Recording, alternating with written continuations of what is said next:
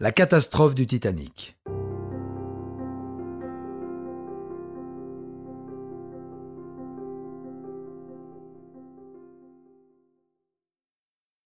Le Titanic était un paquebot transatlantique britannique de légende.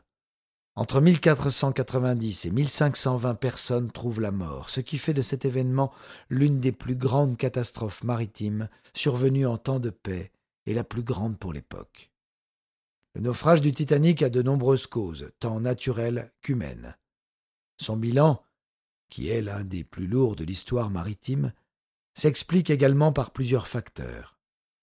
Il est rare de trouver des icebergs dans cette région de l'Atlantique au mois d'avril, mais la présence de nombreuses glaces cette année-là s'explique par un hiver particulièrement doux. Ceci explique que le Titanic, qui navigue pourtant plus au sud que la route conseillée, se soit dirigé vers un champ de glace. De plus, la nuit est sombre, sans lune et sans vent, ce qui rend plus difficile le repérage des icebergs. Ceci est aggravé par l'absence de jumelles dans le nid de pie, à la suite d'une négligence des officiers.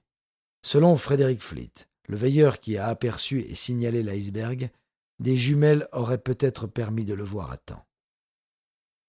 De plus, les compartiments étanches ne montent pas assez haut pour empêcher la progression de l'eau. Ces cloisons transversales sont interrompues à 15 mètres de hauteur par les architectes pour que les passagers puissent emprunter le pont promenade supérieur. La coque n'est double qu'au fond du navire, ne protégeant que des hauts fonds. De plus, l'acier composant certaines parties de la coque est très cassant à température négative.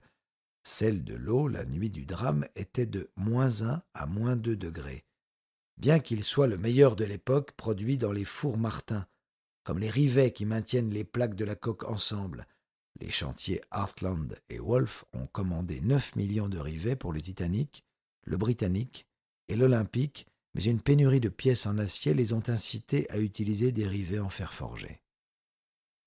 La vitesse du navire au moment du choc était également trop élevée pour les circonstances, bien qu'en accord avec les règles de navigation de l'époque. Malgré une tentative de la part de la commission américaine qui enquêta sur le naufrage, il n'a pu être prouvé qu'Ismay a poussé le commandant à aller plus vite.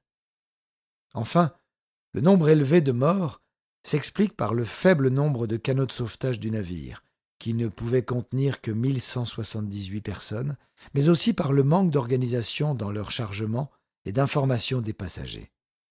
Cette mauvaise organisation aurait rendu des canaux supplémentaires peut-être inutiles, puisque les officiers n'ont pas eu le temps de s'occuper des deux derniers canaux.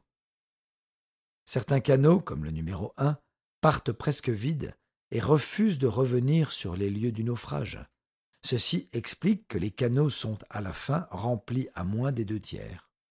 D'après la commission d'enquête sur le naufrage du Titanic, l'iceberg n'a pas fait directement de trou dans la coque du Titanic, mais l'onde de choc a fait sauter les rivets, ouvrant ainsi une voie d'eau.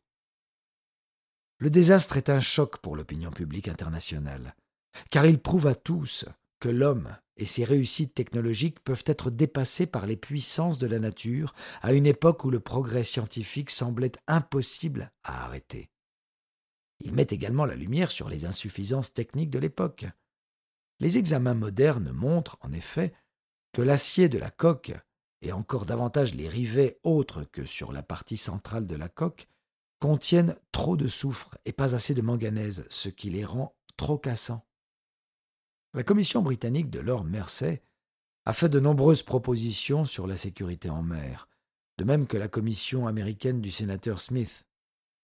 L'attitude jugée désinvolte et insouciante de ceux qui décident de la route et de la vitesse des paquebots a fortement contribué à la perte du navire, selon les deux commissions sur le naufrage.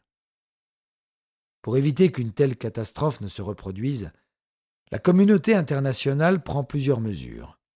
La première est la création de la patrouille internationale des glaces le 20 janvier 1914. Depuis, aucune mort consécutive à un naufrage dû à un iceberg n'est à déplorer. De plus, la procédure à appliquer en cas de collision avec un iceberg est changée. Désormais, il est considéré que les dégâts seront moindres en cas de collision frontale. La chose est prouvée en 1914 lorsque survient la collision du Royal Edward avec un iceberg qui ne fait aucune victime parmi les 800 passagers.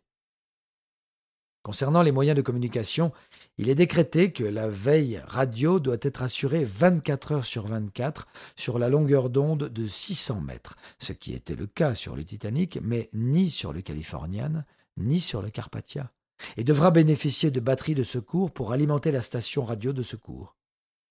Le mauvais usage des récents progrès de la TSF déclenche dans les mois qui suivent une controverse autour de la société Marconi dont la puissance des émetteurs avait d'abord été saluée. Cependant, la conséquence la plus importante du naufrage concerne les embarcations de sauvetage. Désormais, tout navire se doit d'être équipé de canaux en nombre suffisant. La loi demandait jusqu'alors un équipement selon le tonnage et n'avait pas suivi la rapide augmentation de la taille des navires. Le Titanic était long de 269 mètres, large de 28 mètres et haut de 53 mètres, de la quille aux cheminées.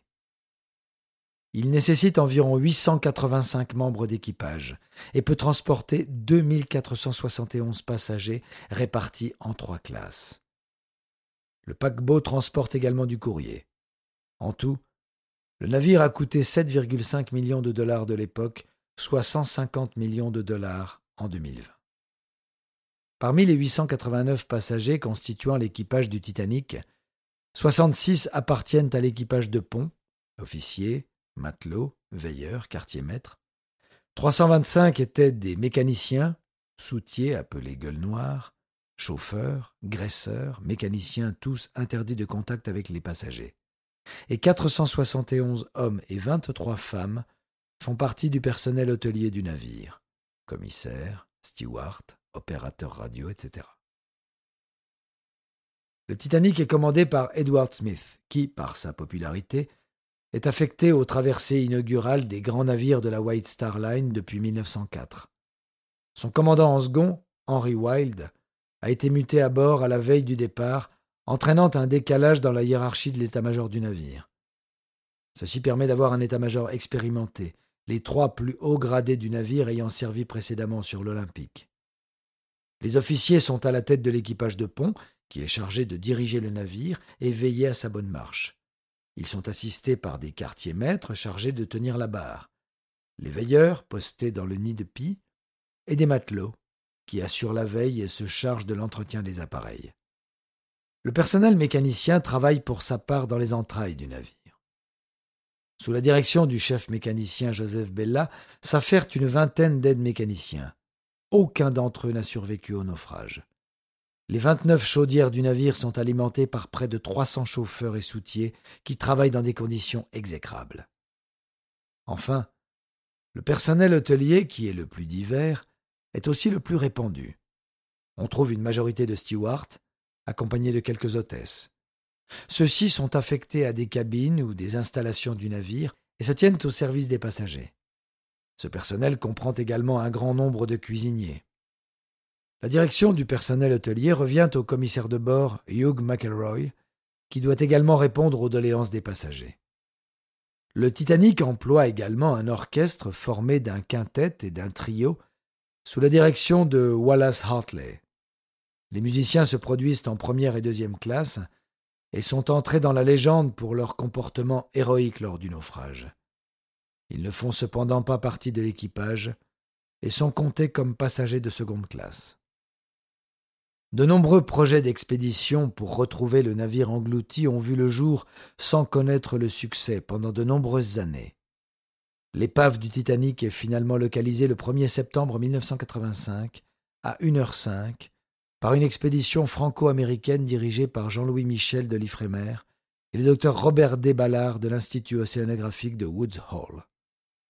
Le but original de cette expédition était de couvrir les recherches de deux sous-marins américains. L'épave est localisée à une profondeur de 3821 mètres, à 650 km au sud-est de Terre-Neuve. Le navire est brisé en deux parties, qui reposent sur le fond, à environ 700 mètres l'une de l'autre, séparées par un champ de débris. Lors du naufrage, La coque s'est brisée là où la contrainte de flexion était la plus forte, au niveau de la salle des machines et du grand escalier arrière. Le docteur Ballard et son équipe n'ont enlevé aucun objet du site, considérant que cela équivalait à un pillage de tombe. Pour le droit maritime international, cependant, la récupération des objets est nécessaire pour établir les droits de sauvegarde pour une épave.